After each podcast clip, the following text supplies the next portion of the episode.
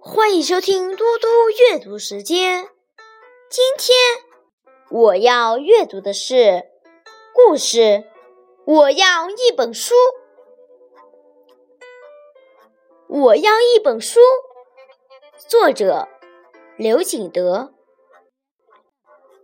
罗蒙诺索夫是俄国著名的科学家。他出生在一个渔民家庭里，十二岁时就跟着父亲乘船出海打鱼。白天，他帮着父亲打鱼或者晒网；晚上在板棚里看书。有一天，罗蒙诺索夫和他父亲出海捕鱼。船上的帆篷被吹落了，罗蒙诺索夫不顾一切，爬上摇晃的桅杆，很快的把吹落的帆篷扎好，渔船这才恢复了平稳。狂风过去了，父亲走到他身边，拍拍儿子结实的肩膀，笑着说：“孩子。”我要奖赏你的勇敢，给你买件鹿皮上衣。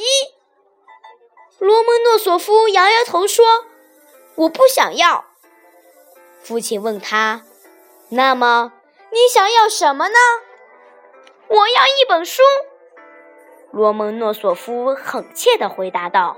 “难道一件鹿皮上衣还比不上一本书吗？”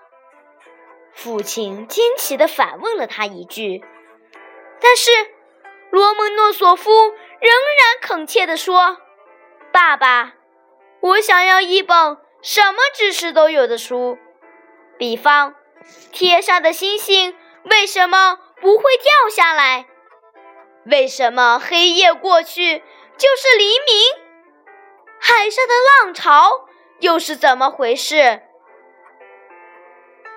他父亲和水手听了，都点点头，瞧着他那双明亮的眼睛，夸奖说：“这孩子真不错，有出息。”谢谢大家，明天见。